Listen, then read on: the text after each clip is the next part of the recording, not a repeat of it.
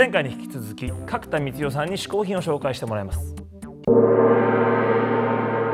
っと2つ目の嗜好品はえっと猫の自分の猫なんですけども、まあ、猫の写真というかあの猫関係のものが非常に好きです。あのこの猫は4年前にあの漫画家の西原理恵子さんが、えーと、自分家で生まれた猫の7番目の猫をくださったんですね。であの私は猫を飼うのが本当に初めてで猫について知識が全くなかったんですけどもあのこの猫は家に来るともうスーッと馴染んでスーッとあの私たちと一緒に寝てっていう本当に可愛い猫で今4歳になったんですけどもあのなていうのかな表情がすごく人間っぽい表情があるように思うんですね。それであのいろんな写真をこう撮ってはあのこう日々見見たりとかして るんですけどもそうですね猫がでも来た来て嬉しい嬉しいっていう気持ちとあのすごい可愛くて嬉しい一緒にいられて嬉しいっていう気持ちとあと猫に何かあったらどうしようっていうその病気になっちゃったらどうしようとかあの雷が落ちてきてそしたらどうしようとかいろんなことをあの悪い方の想像力を働かせるようになってしまって、えーと、悲しみも同時に増えたんですけどもそのな愛愛っていうのはまあ悲しみも含めての愛なんだなと思いますね。私は犬がすごく好きでもう飼うな飼うなならばいつか犬にしようと思ってたんですけどもあの猫が来てみるとまあ猫でよかったなと思いますね。犬はいいですね。ど どっちも好きは好きなんですね。あえっとね猫が好きっていうよりもうちの猫が好きですね。あの犬派か猫か派かって言われたら犬派なんですけど犬よりもあの全ての犬よりもうちの猫が好き。アメリカンショートヘアっていう種類らしいんですけど私はその猫種に全く詳しくなくてすごい毛が抜けるんですよね。でなんでショートヘアっていう名前なのかがあの謎なんですけどまあ詳しい人はきっと知ってるでしょう。うちの猫はですねあの猫バカでも何でもなくてあの演技派でものすごい演技をするんですよねこうあの夫が仕事から帰ってくるのをあのずっと玄関でこう待ってたりするんですけど帰ってこないので待つのに飽きてこう別の部屋に行ってこうこう開いて大の字になって寝たりとかしてるんですね。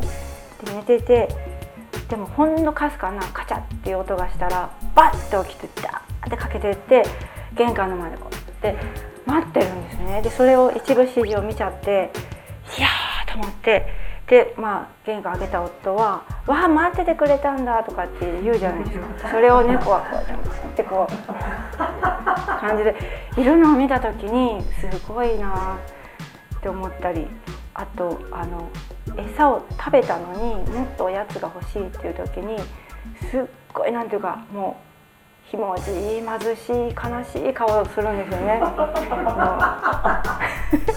目を細めて人間をじっと見てるその顔とかねすごいうまいんですよね。なんかね他んちの猫とか兄弟とか見てるとうちの猫はすごいあの性格がじっとりしてるんですね。なんかこうドアがほんのちょっと開いてて開けてもらいたい時普通の猫って自分でこう開けたりとかあとニャーって鳴いたりするんですけどうちの猫はその隙間からじっ と見てるんですよ。でうわすっごいなんか陰湿っていうのかなじっとりしててでこれは何でじっとりしてるのかなって考えたら私自身とあと夫も性格がじっとりしてるんですよね。なんかやってとか人に言えなくてあのできないって言ってるようななんかこうじっとりしたところがあって多分そこが映っちゃったんですよね。飼い主に似るんですね。というわけで私の2つ目の嗜好品は、えっと、猫および猫の写真です。角田光代さん2つ目の嗜好品は猫でした。続いてはアンカーマン小宮山雄飛がおすすめの本を紹介する新小宮山書談今日はどんな本を紹介してくれますか？はいじゃあ今日紹介する本また持ってきてください。配達係さんよろしく。あでじらです。来たありがと今日はこれ美味しそうな本ですね。うはいありがとうございます。庄司貞夫さんの本ですよ、うん。読んだことある？庄司貞夫さん。もちろんですよ。全部持ってるからさ。何を？庄司貞夫庄司？うん。庄司さんの本はえ？全部持ってるよ。え持ってるの？何？どんなの持ってるの？あサバの丸かじりとかも。シリーズ全部持ってますよ。サンマだからサバって言ったけどあったかなサバ。ありますよもちろん。サバあったかな？これ書いてない？全部丸かじってますよ。畜生嘘を見抜けねえな書いてないから畜生。いいからいけインチキ臭いやつですね。いやあんじゃないやっぱサバもさ。サバあったかな。さあというわけでねこのね丸かじりシリーズですけどもはいはいはい。庄司貞夫さんのサンマの丸かじりです今回は、これはもうあのもうずっと続いてるねうんうんうん。シリーズ食べ物エッセイですけど、はいはい。このサンマの丸かじりなぜこれがうん。とても僕にとって重要かと。そうだねそこだね。言うとですね僕これ何冊もいっぱい持ってますけども、うん。この、えー回にうん。僕があのローソンとですねコラボで作ったカレーいなりあったねカレーいなり。あのカレーいなりが出てくるんですよ。え？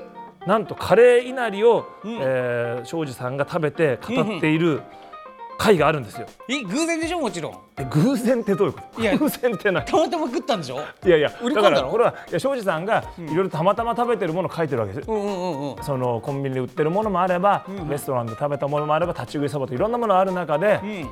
このねカレーいなり現る。すげえじゃん。カレーいなりを食べた時のことを書いてくれたらうん嬉しいね。でねしかしね最初ね書き方としてそのね世の中乱れておりますと、乱れてるあってはならぬことがここ今ここに。え？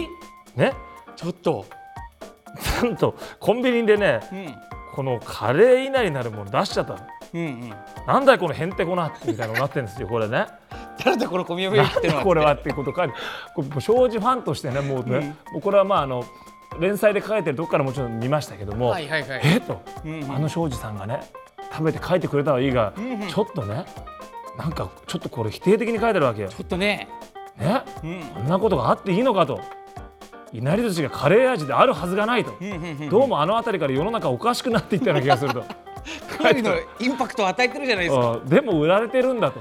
うんいうことで書いてくれたんですがでもねこう出てあ以上ねこれは仕方がないということで、まあいろいろ書いてくれてるんです。ででここからそのカレー以内に対して庄司さんがこう分析していろいろ書いてるんですけどもこれが本当に鋭いんですよ。まあ、僕はこう作った側じゃないですかカレーいなりをだからやっぱ作る時にもうちょっとこうしようここのここは酢飯にしよう。ここはあのドライカレーをもうちょっとこのくらいの辛さで入れようとかって、うんうんうんうん。こういろいろね実際にその工場長とも話してはいはいはい。作ったわけですよ。それをその庄司さんは面白おかしく書いてるんだけど、本当にその作った側からするとその通りなんですっていうことを書いてるわけ。さすがだね。さすがなんですよこれね、例えばね普通に考えればねこの酢飯ここのところもカレー味にするところなのだが本尊の純血は守ったと本尊は酢飯のままで。その代わり油揚げに泣いてもらって油揚げをカレー味にしたカレーはドライカレー仕立てにして本尊の上に乗せたと。でこれだけではカレーの顔が立たない。もっとカレーを強調するものがないかないとカレーの顔が潰れると、そこで福神漬けに火星を求めた。これでカレーの顔も十分立ってそしていなりのメンツも保たれたと。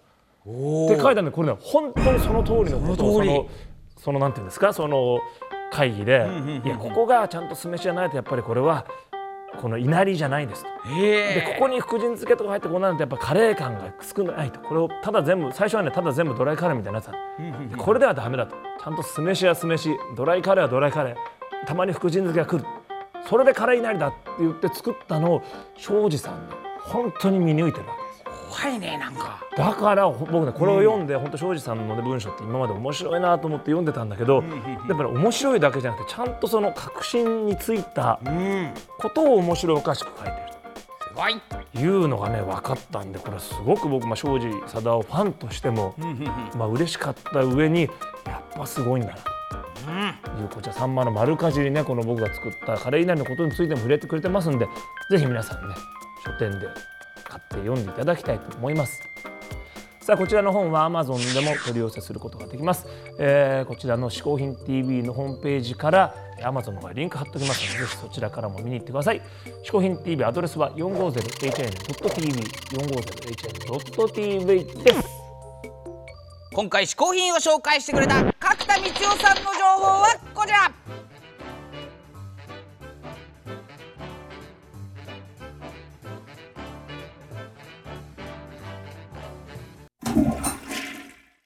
毎回ゲストを日本古来の嗜好品こけしにしてしまおうというこけしマシンのコーナーです。